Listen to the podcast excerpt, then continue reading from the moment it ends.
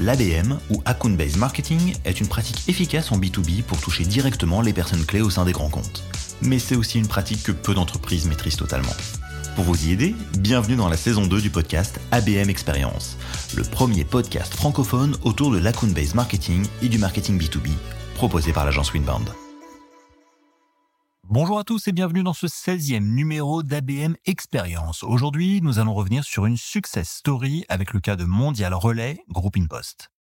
Mondial Relais, c'est le plus grand réseau européen de livraison du e-commerce hors domicile et le spécialiste de la livraison de colis aux particuliers.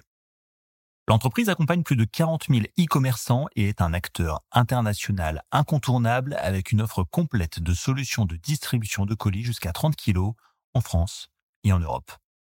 Or, quand il s'agit d'aller chercher de nouveaux clients, et en particulier des grands comptes, il faut mettre en place la bonne approche. Pour cela, Daphne Fogelgesang, Senior Client Engagement Manager, dévoile les coulisses d'une bonne stratégie d'ABM pour cibler précisément la bonne personne dans des organisations de grande envergure. Si on n'est pas euh, sélectionné lors de l'appel d'offres et que le prochain est dans trois ans, il faut que pendant trois ans, on continue à être visible, on continue à être identifié pour que quand ils vont décider de lancer leur appel d'offres, on soit identifié. Les plus grandes enseignes de e-commerce comme Vinted, Le Bon Coin, H&M, Kiabi, Nespresso, Amazon, Cdiscount, Decathlon ou encore Auchan confient leurs colis à Mondial Relais Group Post. Pour conquérir de nouveaux clients, il ne suffit pas d'envoyer un email au directeur des achats ou de la logistique. Dans un contexte commercial où le cycle de vente peut prendre jusqu'à 18 ou 24 mois, entre le premier point de contact et la signature d'un nouveau contrat, il est essentiel de ne pas se tromper. Chaque investissement doit avoir du sens et être utile. Et pour cela, l'ABM est la solution indispensable à mettre en place. Daphné Fogelgesang nous explique tout. ABM Experience, épisode 16, c'est parti.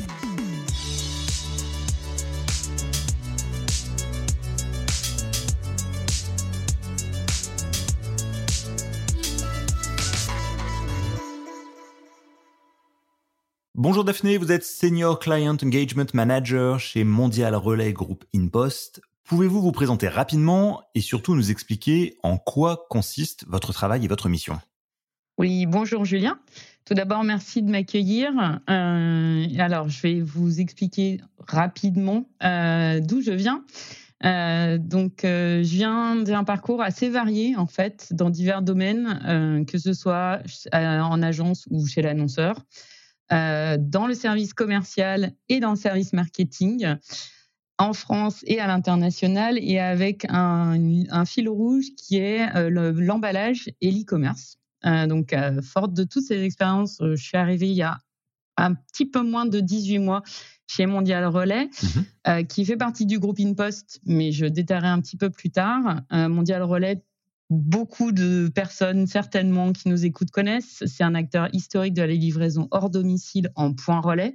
Le point relais, c'est d'ailleurs une marque déposée. Et en 2021, euh, le groupe InPost, donc qui est un groupe polonais, les a rachetés euh, pour compléter l'offre de point relais par des consignes automatiques euh, qui sont des lockers comme euh, beaucoup connaissent par Amazon, euh, qui permet d'avoir donc un service de livraison et de retour hors domicile de l'e-commerce. Euh, actuellement, donc en 2022, on a un chiffre d'affaires groupe de 1,5 milliard d'euros et on embauche environ 10 000 collaborateurs, fluctuant en fonction des, des périodes de l'année. Et on vient avec fierté de dépasser pour la France les 200 millions de colis hier euh, qui ont été gérés en 2023. Donc ça, c'est pour la partie groupe. Okay, félicitations. oui, c'est un superbe record. On est au-delà du forecast. Donc on est tous très, très heureux. Et juste, vos, vos, clients, qui sont-ils qui sont ceux qui vous, qui vous confient leurs colis? Alors, on a gros, deux, on va dire trois euh, typologies de clients. On a euh, les clients qui sont des e-commerçants, que ce soit des clients en ligne 100%, exemple euh, Azos, Amazon pour ne pas les citer, ou des clients qui sont des enseignes et des marques, comme par exemple Nike. Et on a une troisième catégorie de clients qui sont des particuliers donc des envois entre particuliers, qui est peu connu, c'est-à-dire que vous et moi, euh, en France et en Benelux et sur tous les pays de Mondial Relais et du groupe InPost, si vous voulez envoyer un colis, vous pouvez passer par nos services et ne pas aller à la poste. Donc euh, sur, ce, sur cet élément-là, on est des concurrents directs de la poste. Et donc vous, au sein de ce groupe, votre poste, on est plutôt sur du marketing en lien avec le commercial, hein, c'est ça hein?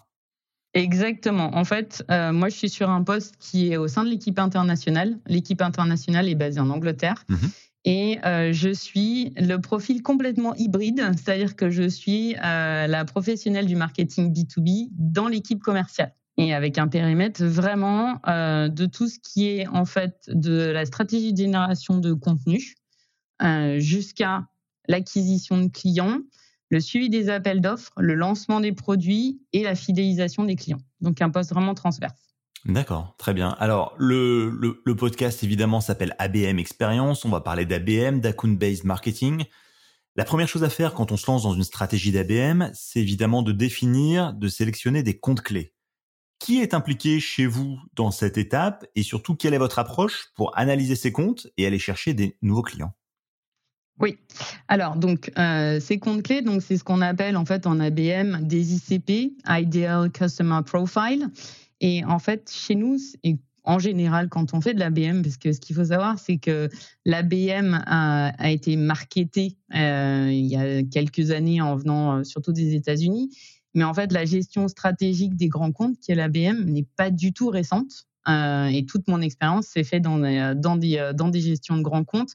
Donc, euh, donc, ce qui change vraiment, c'est le digital et la data. Mais on en reviendra plus tard. Pour répondre à votre question, euh, nous, en fait, la sélection des comptes, elle se fait en lien avec le marketing et le commerce sur des critères qu'on définit, euh, qui sont à la fois des critères métiers, c'est-à-dire quels sont les, ce qu'on appelle les types de flux, euh, donc en fait les typologies de produits que, les, que les cibles transportent, parce qu'on ne peut pas ne peut pas transporter de produits lourds ou volumineux, donc on les extrait de notre périmètre. On on peut pas transporter plus de 30 kilos. Donc, type de produit transporté. Donc, de facto, on va plutôt vers des secteurs mode, accessoires, téléphonie mobile, petite électronique. Euh, deuxième critère, euh, ce sont des euh, critères de géographie. C'est-à-dire qu'en fait, nous, sur l'ABM et sur les comptes stratégiques, on est sur des grandes marques, des grandes enseignes, des grandes marketplaces qui sont à minima présents sur deux pays sur lesquels nous sommes également présents. Et ensuite, on est sur des critères de chiffre d'affaires et de, marché adressable, sachant que nous, pour rentrer dans les comptes stratégiques, euh, il faut que, le, que la cible fasse un minimum un million de colis par an. Donc, grosse louche, on est sur des entreprises qui font minimum 200 millions d'euros de chiffre d'affaires. Ok, donc on est vraiment sur des très très grosses entreprises. Oui, on est sur des très très grosses entreprises et pour reprendre les terminologies, on est nous vraiment sur du one-to-one mhm. ou one-to-few. On est vraiment sur de l'approche très, très, très ciblée. D'accord. Mais quand on fait face à ces mastodontes euh, de la vente, du, commerce et du e-commerce, ça doit pas être simple de savoir à qui parler, à quel moment essayer de, communiquer avec eux. Euh, est-ce que vous avez une stratégie d'approche particulière? Est-ce que vous, utilisez par exemple le mapping de compte? C'est quelque chose qui est utile dans votre approche? Oui, alors le mapping de compte, c'est crucial et c'est absolument euh, le cœur du réacteur. Avant le mapping de compte, il y a un élément qui est fondamental, c'est euh, d'identifier quels sont nos personas. C'est quels sont nos archétypes, on va dire, d'interlocuteurs. Mhm. Euh, sachant que sur des comptes B2B, donc nous, on a des cycles de décision qui sont jusqu'à trois ans. Il faut quand même le savoir. Ça veut dire qu'entre le premier contact commercial et la signature du contrat, il peut se passer jusqu'à trois ans? Oui, il peut se passer jusqu'à trois ans. euh, notamment pourquoi? Parce qu'en fait, euh, les, gros acteurs ne relancent pas des appels d'offres toutes les années. Euh, donc, si on n'est pas sélectionné lors d'appels d'offres et que le prochain est dans trois ans, mhm. il faut que pendant trois ans, on continue à être visible, on continue à être identifié pour que quand ils vont décider de lancer leur appel d'offres, on soit identifié. Donc, vous investissez, vous dépensez, vous avez des équipes?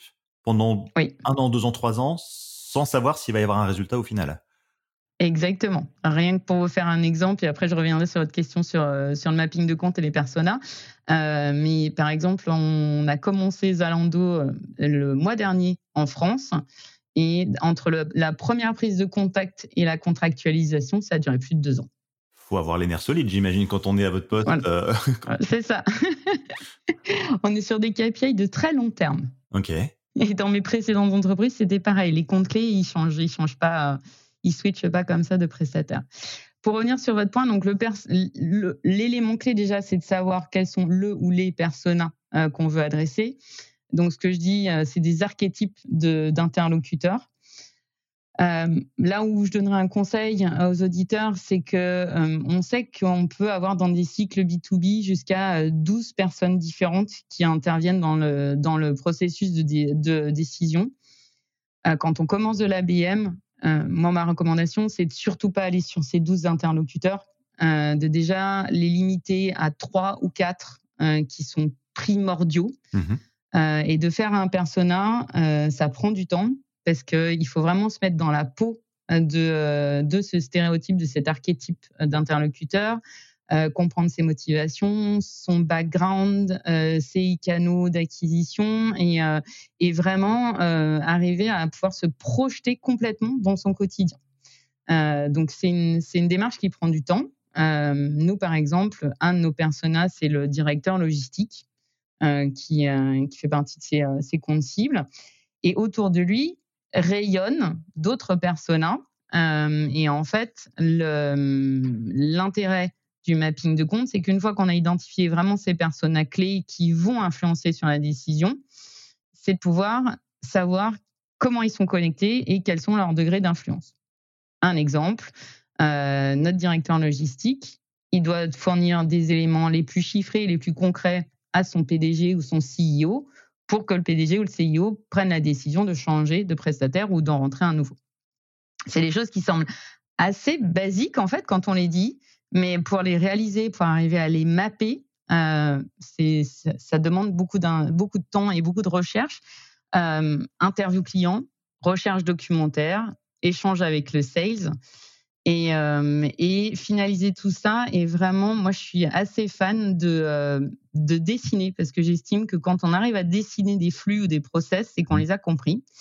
Donc, euh, donc vraiment, mapper ce compte en mettant les, les flèches de voilà l'influence directe, l'influence indirecte et, et qu'on puisse avoir vraiment tous les éléments pour pouvoir commencer à travailler sa stratégie. Mais vous, vous disiez tout à l'heure, vous avez des, des, cycles de vente, de prospection qui sont très longs, jusqu'à trois ans. Mais en trois ans, les gens ont le temps de changer, ont le temps d'évoluer, euh, des nouvelles nominations, des gens qui changent de job, etc. C'est ça. Comment est-ce que vous gérez tout ça? Alors là, on va, on, va, on va nommer le mot magique qui est Sales Navigator de LinkedIn. C'est-à-dire qu'en fait, on, on, identifie ces personnes et ces personnes changent de rôle ou de position. Euh, donc, on, ça nous permet déjà d'identifier, il se peut, et c'est assez souvent, euh, que nos personas euh, passent d'un compte à un autre qui soit aussi un de nos comptes stratégiques. Mmh donc, euh, donc quand on l'a suivi, quand on les a suivis dans une entreprise, on peut les suivre dans une autre. et puis, il faut, les, faut tous les trois mois, tous les six mois, remettre à jour, être sûr qu'il n'y a, a, pas une nouvelle personne qui vient de rentrer et qu'on n'a pas identifié. Et c'est vrai qu'avec les alertes de, de Sales Navigator, c'est le meilleur des outils qu'on peut avoir on fait pratiquement de l'espionnage industriel à ce niveau-là, c'est-à-dire qu'on identifie les gens, on sait quels sont un peu leurs modes de pensée, leur fonctionnement, on les suit tout au long de leur carrière. Oui. C'est un dispositif qui, est quand même assez impressionnant. C'est impressionnant et en fait, ce qu'on ce qu'on sait, euh, c'est qu'on n'a pas le droit à l'erreur. C'est-à-dire que une personne, si on laisse une, mauvaise image auprès d'un interlocuteur qui passe dans une entreprise qui est une de nos cibles également, euh, c'est rédhibitoire pour nous. A contrario, une bonne expérience avec nous, quand la personne change d'entreprise et que potentiellement il y a des remaniements stratégiques ou des, nouvelles décisions, on se fait un peu coopter, on va dire, parce qu'on a cette bonne image. Donc, euh, donc on n'a pas le droit à l'erreur. Et alors ces personnes-là, on, on, on, les attaque pas entre guillemets avec un discours commercial euh, simpliste, basique. Il y a tout un travail d'éducation, notamment en matière de livraison hors domicile, ce que vous faites. Mm. Euh, et en plus, vous travaillez dans différents pays en Europe. Comment est-ce que vous procédez pour justement faire tout ce travail, cette création de contenu en matière d'éducation, de, de persuasion? Alors, en fait, ce qu'il faut savoir, c'est que la livraison hors domicile, on a des niveaux de maturité qui sont extrêmement différents d'un pays à un autre.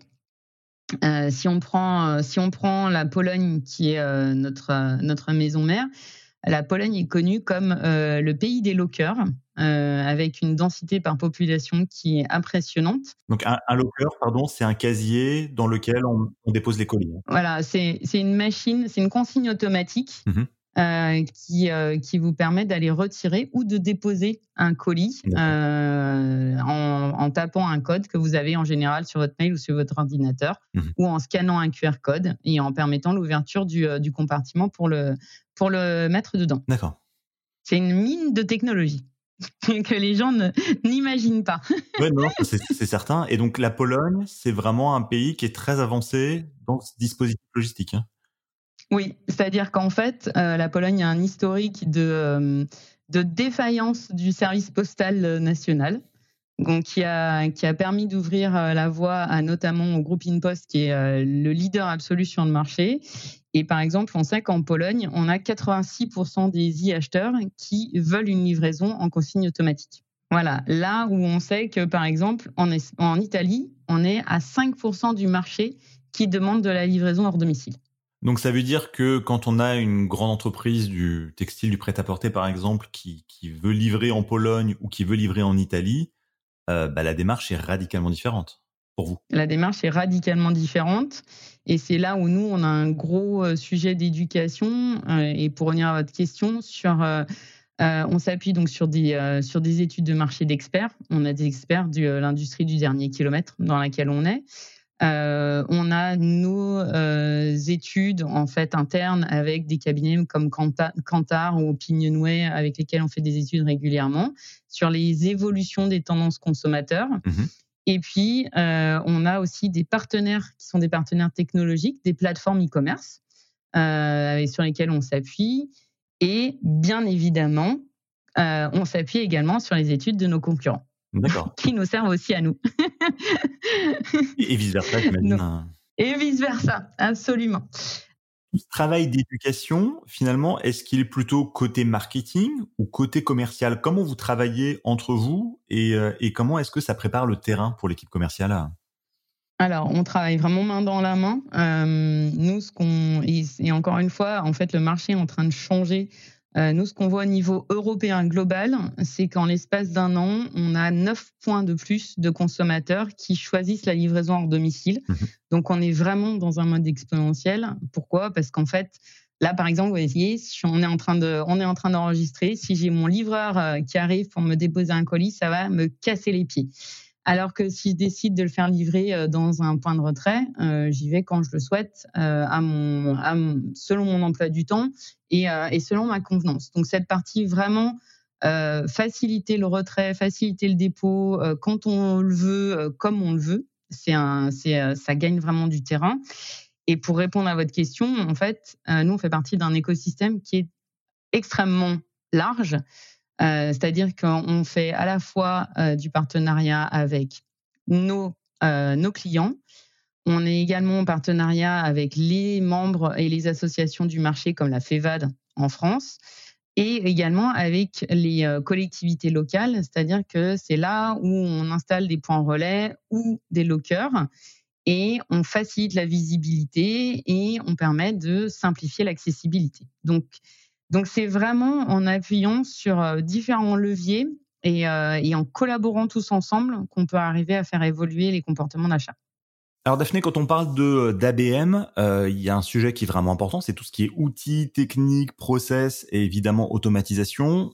Vous, de votre côté, quels sont les outils que vous utilisez et, et notamment, est-ce qu'on parle un peu d'intelligence artificielle en matière d'ABM chez Mondial Relais? Oui. Alors, double oui. Euh, déjà, euh, on commence souvent par les outils. En fait, moi, ce que je voudrais d'abord dire, c'est que on s'en fiche quelque part de l'outil. Euh, l'important, c'est le process et l'accompagnement au changement, parce qu'on est quand même dans des sujets où on est encore sur des certaines entreprises où on est encore en silo entre le commercial et le marketing. Et, et vraiment, cette question de les aligner et de définir le bon process, c'est un point de départ. Ensuite, une fois qu'on a défini le process et de qui fait quoi, quand, euh, là, on peut euh, en mettre en place un outil. Nous, on a, on a installé donc chez Mondial Relais euh, et au sein du groupe l'outil référent qui est HubSpot. qui vraiment permet d'avoir et la brique marketing et la brique commerciale centralisée et d'avoir en fait une donnée unique. donc ça, c'est vraiment notre outil, notre outil, on va dire, pivot. Et, et sur lesquels, du coup, on suit tout le, tout le parcours d'achat, c'est-à-dire du lead au marketing qualified lead, au sales qualified lead et à l'opportunité commerciale et au closing. Donc ça, c'est euh, ça, c'est ça, c'est crucial pour euh, pour pouvoir euh, ne pas avoir de rupture. Et par rapport à l'intelligence artificielle, eh ben oui, euh, déjà dans euh, HubSpot maintenant, on a la possibilité de créer du contenu avec l'intelligence artificielle euh, qu'ils nous mettent à disposition. Et nous, au niveau du groupe, on a euh, un pilote sur l'intelligence artificielle qui devrait se déployer Q1 2024. Donc double oui, indéniablement. Et les outils que vous utilisez, ce sont les mêmes dans tous les pays ou est-ce qu'il y a des disparités selon les zones géographiques avec des outils différents? Alors, euh, les outils sont euh, les mêmes dans la majorité des pays. Euh, et c'est là où moi je suis vraiment au management du changement, c'est-à-dire que la partie marketing, connectée dans HubSpot et celle que l'on a faite au niveau international, donc au niveau du service commercial international, est en train de se déployer depuis six mois sur la France et le Benelux. Et on a en fait des pays qui sont encore sur deux outils différents. Donc on est vraiment sur de l'accompagnement du changement et même nous en interne, on a des vrais enjeux de prouver que ça fonctionne et euh, de montrer que ça marche. On est vraiment aussi sur une phase de transformation digitale qui est technologique, humaine et aussi organisationnelle, j'imagine. Absolument. C'est-à-dire que moi, je suis vue comme l'espèce de mouton à cinq pattes qui euh... je comprends à la fois les enjeux du marketing et à la fois les enjeux du commerce et du coup euh, des fois c'est un peu euh, un peu perturbant pour mes interlocuteurs. D'accord, ok, je comprends. Alors on va parler un peu plus dans la pratique du marketing B2B. Euh, il me semble que vous avez expérimenté des campagnes de publicité, de la publicité en ligne. Euh, en revanche, ce qui est intéressant, étrangement, mais c'est que ça n'a pas donné les résultats escomptés. Mm. Est-ce que vous pouvez nous en dire un peu plus sur cette expérience et selon vous, euh, développer un peu cette dimension pub, pub en ligne? Est-ce que ça peut être intéressant dans le cadre d'une stratégie d'ABM Alors, dans le cadre d'une stratégie d'ABM, oui. Alors sur l'ABM, ce qu'il faut savoir, c'est que le réseau vraiment prioritaire, c'est LinkedIn. On va pas faire de, on va très très très très peu faire de Facebook par exemple. Donc on est vraiment sur des pros et vu nos niveaux d'interlocuteurs, ils y sont et c'est là où on les, où on peut les avoir. Euh, moi, ce que je trouve intéressant et avant je faisais de l'innovation, c'est qu'en fait euh, c'est super les réussites, mais en fait ce qui nous fait le plus apprendre, c'est les échecs. Euh, et euh, donc nous, on avait décidé avec l'équipe euh, anglaise et internationale de créer un contenu, donc un e-book sur sur les tendances de développement durable dans la livraison, parce qu'on est on est au cœur de ce sujet-là, de réduire l'impact environnemental. et on avait décidé de faire une, de vouloir faire une campagne de lead generation sur la base de cet e-book et sur la base d'un formulaire en ligne relayé par la pub, par la pub sur LinkedIn. Euh, ça a été un, flop complet. Enfin, je le dis clairement et honnêtement. Euh, c'est-à-dire qu'on a arrêté en fait au bout de quelques semaines euh, parce qu'en deux semaines on avait généré trois leads et c'était une catastrophe. Voilà. et, vraiment les leçons qu'on a tirées de tout ça, ça a été, on en a eu trois au final. premièrement, en Angleterre, on est sur un marché où InPost est relativement peu connu. Donc partir sur euh, la génération de leads euh, avant de faire une phase de awareness, c'est la meilleure façon de se casser la figure. Donc euh, même si ça nécessite beaucoup de budget en awareness et qu'on n'a pas des résultats aussi tangibles qu'un lead, il y a quand même cette phase qui est à, ne pas négliger et qu'on a négligé pour différentes raisons internes. ça, c'est la première chose. Euh, la deuxième chose, c'est que euh, on ne fait pas une campagne, une campagne de LinkedIn Ad avec n'importe quel prestataire. C'est-à-dire que nous, par défaut, on avait pris le prestataire de l'Angleterre qui était très bon sur les consommateurs finaux, mais en fait qui s'est cassé la figure sur les problématiques des consommateurs et des cibles professionnels. Et c'est pas leur métier. Et c'est vraiment un des points où j'insiste fortement. Choisissez la bonne agence pour vous accompagner là-dessus. Ça, c'est le deuxième point. Et euh, le troisième point, euh, c'est que, et qui découle un petit peu aussi du, second, c'est qu'en termes de copywriting et vraiment d'assets, de, visuels impactants, l'agence ne nous a pas assez guidés et, même en termes de visibilité et de, on va dire, de, de permettre à notre, à notre audience de cliquer. On n'était pas du tout sur de la transformation à, laquelle on aurait, on aurait voulu arriver. D'accord. Donc ce que j'entends, c'est que c'est pas parce qu'une agence fait du marketing qu'elle fait forcément bien les choses et qu'il faut mieux travailler avec des experts du B2B quand on est en, B2B, parce que les, oui. le scope, le périmètre d'action est vraiment très différent. Oui, là où je suis euh, très simpliste, mais vraiment, en fait, dans le marketing des consommateurs finaux, on va euh, être beaucoup sur des leviers qui sont euh, émotionnel, euh, on va dire achat d'impulsion, raisonnement avec avec vraiment des insights très très dus à soi. sur le B2B, on doit raisonner avec des des insights qui sont beaucoup plus rationnels, qui sont beaucoup plus chiffrés, qui sont beaucoup plus raisonnés qu'avec des professionnels, avec des, des cibles consommateurs finales. Et là-dessus, c'est pas parce qu'on est une agence qu'on sait adresser ces deux cibles de la même façon et il y a des vrais experts du B2B. D'accord. Alors, ça fait euh, quelques années que vous êtes chez Mondial Relais, vous travaillez sur l'ABM. Est-ce que c'est possible d'avoir euh, un exemple de campagne, quelques chiffres clés, quelques résultats, quelques bonnes pratiques oui. Euh, que vous pourriez nous, nous partager? Alors, je vais juste re-challenger ce que vous venez de dire. Ça fait pas quelques années, ça fait 18 mois. Donc, je peux partager un peu, un peu de retour, vu les cycles de vente très, très longs que j'ai évoqués. Euh, j'ai juste vous donner un exemple. Euh, moi, quand j'ai commencé, euh, après trois mois de, de prise de poste, on m'avait demandé de faire une première action. Euh, je n'avais pas créé de contenu parce que le contenu est absolument fondamental dans la BM. On n'a pas encore dit, mais je le, rappelle, et je le rabâche, un contenu qui s'adresse à nos cibles. Donc, euh, mon choix avait été de reprendre du contenu actuel et de ce qu'on appelle le repurposer. Euh, donc le changer un petit peu, le mettre au goût du jour. Et en fait, on avait décidé de faire une, une campagne de marketing automation sur la base d'emailing et sur la base d'un workflow avec des scénarios qui étaient différents en fonction des comportements euh, de lecture de nos, audiences. Euh, et on a donc pu, avec euh, ce workflow et du contenu vraiment adéquat qui était, qui, était, qui était orienté sur la gestion et l'optimisation des retours e-commerce, parce que c'est un vrai pain point, la gestion des retours dans le e-commerce, arriver à se faire identifier par les personnes d'Adidas. Et l'interlocuteur d'Adidas, il fallait savoir que ça faisait deux ans euh, qu'on essayait de rentrer chez eux et qu'on n'y arrivait pas. Donc, euh, donc en termes de lead et en termes de lead qualifié, euh, ça a été une première victoire. On a été identifié pour faire partie du RFI, puis du RFP, que moi j'ai vraiment suivi avec les équipes commerciales. Et pour parler donc d'un succès complet, on a pu gagner du coup le compte Adidas sur la Pologne.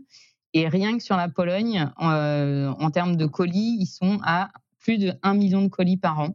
Donc, euh, donc on a tous les, euh, tous les, euh, tous les indicateurs au vert. Mmh et maintenant, là, ce que je fais maintenant avec, avec les sales, c'est à partir de cette victoire sur un pays, de faire donc du cross-sell et d'arriver à prôner la bonne parole et de pouvoir du coup avoir les bons messages et les bons arguments sur d'autres pays pour qu'on puisse également pénétrer d'autres marchés.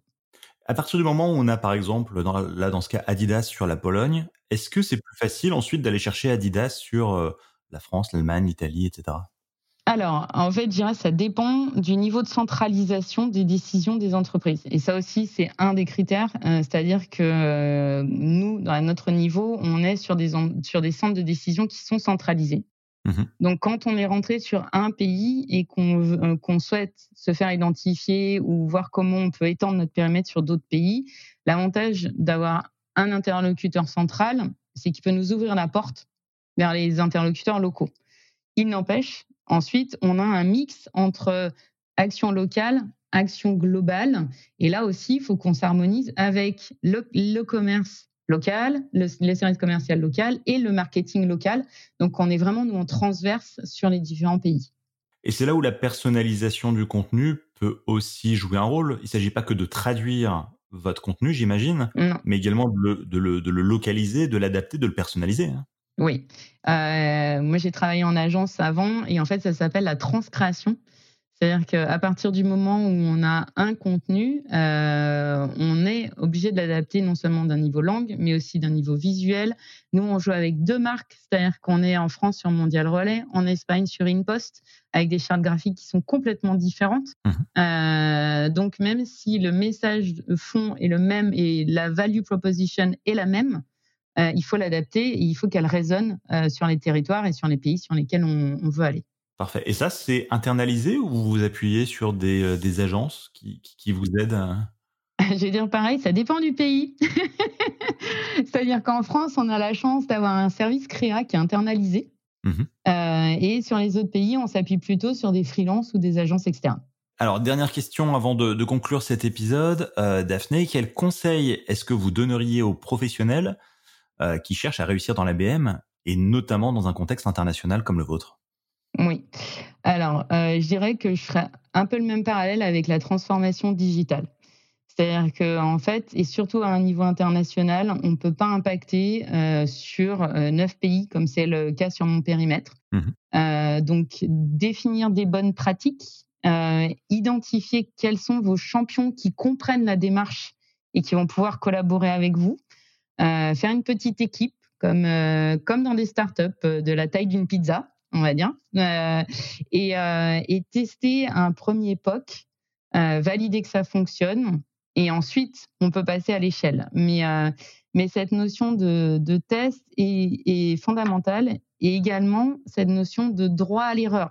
C'est-à-dire que quand je reviens, quand je repense à ce que je vous ai dit sur, sur la campagne LinkedIn de l'Angleterre, ça n'a pas du tout impacté sur euh, ma crédibilité ou sur euh, le fait qu'on continue dans cette voie-là. Mmh Parce que la direction nous donnait le droit à l'erreur. Et ça, euh, je pense que c'est crucial pour avoir la liberté de tester et de réajuster. Et j'imagine qu'il faut aussi avoir le soutien d'une équipe de direction qui comprenne qu'on est sur un temps long. C'est-à-dire qu'en un trimestre, on ne va pas tout révolutionner avec la BM. Non. et moi, j'ai cette chance-là. Je dépends du service international qui complètement euh, au fait que euh, en, en, un an, en moins d'un an, on ne peut pas avoir un résultat tangible. D'accord. Donc un an pour tester, expérimenter, itérer, éventuellement pivoter si jamais il y a des erreurs, etc. C'est ça. Euh, pour ensuite avancer. Ok, parfait, très bien. Bah écoutez, merci beaucoup de votre participation. Je rappelle, Daphné Fogelgesen, que vous êtes Senior Client Engagement Manager chez Mondial Relais Group in Post. Merci beaucoup pour cet échange. Merci à vous. Avant de nous quitter, voici les trois choses à retenir. Numéro 1. La mise en place d'une stratégie ABM requiert un travail de préparation interne pour aligner les équipes commerciales et marketing et mettre en place une méthodologie claire et partagée. Numéro 2. Avec l'ABM One-to-One, les équipes travaillent sur des cibles réduites, généralement une dizaine d'entreprises, mais avec une approche qualitative très personnalisée. Pour en savoir plus, ne manquez pas notre épisode complet sur l'ABM One-to-One. Numéro 3. Si l'ABM impose un cycle de vente long, il ne faut pas hésiter à itérer, pivoter et à améliorer continuellement les processus en place. Les nouveaux outils d'intelligence artificielle peuvent d'ailleurs être très utiles pour automatiser certaines tâches chronophages. Et c'est la fin de notre 16e numéro consacré à la success story de Mondial Relay Group in Post en matière d'ABM. Je vous donne rendez-vous très prochainement pour un nouvel épisode. À très vite. Vous souhaitez en apprendre plus sur l'ABM abonnez-vous à notre newsletter ABM Experience sur abmexperience.fr. Merci de votre fidélité.